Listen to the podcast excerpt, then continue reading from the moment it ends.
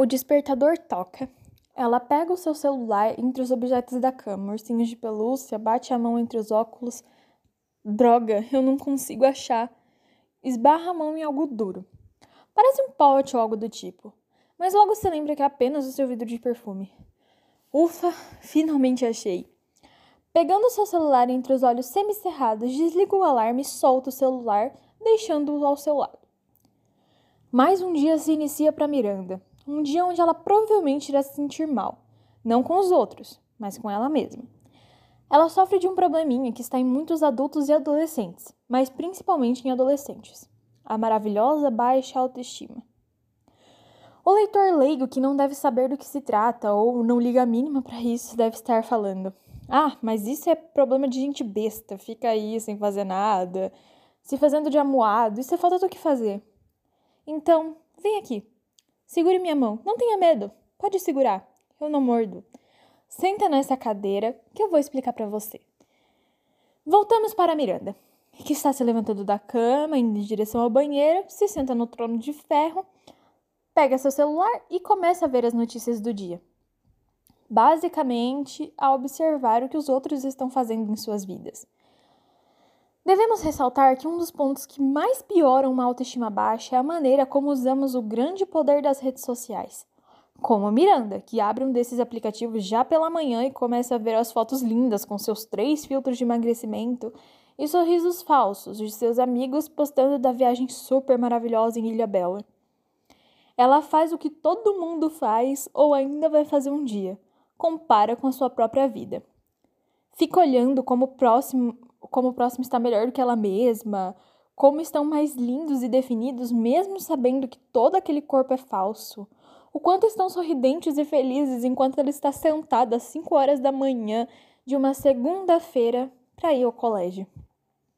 Após ficar 30 minutos observando a vida alheia sentada na privada, deixando suas pernas dormentes, Miranda vai tomar o seu banho, começando assim a sua missão de se arrumar. Mas tudo tem que ficar em perfeita harmonia. Se um fiozinho de cabelo estiver fora do lugar, tudo estará perdido em seu dia inteiro. Perfeccionismo é um grande sinal de autoestima em cada livre. Não estou falando para deixar tudo bagunçado, colocar um saco de lixo como roupa e gritar foda-se o sistema. Deve sim arrumar as suas coisas e deixá-las cheirosas, mas nunca no ponto de fazer isso se tornar a prioridade da sua vida. Aonde se você errar será o seu fim na humanidade. Este é um sinal que deve ser observado. A baixa autoestima é algo que está a cada dia aumentando nos adolescentes, como Miranda, que chegando em sua classe, um lugar que a qualquer momento ela terá que provar algo que ela nem deveria provar nada a ninguém: a sua personalidade aos outros. A escola é um grande estudo para este fato, pois além de sua pequena simulação de sociedade, ela aglomera pessoas de diferentes idades e costumes. Dentro do colégio, Miranda se deixa afundar pelas palavras e atos tanto dos garotos e garotas à sua volta, a pressão constante que ela tem de ser algo mais rápido possível, muitas vezes acaba virando algo que ela nem mesmo quer ser. O relacionamento que ela tem com é, algumas pessoas do sexo masculino piora a sua autoestima.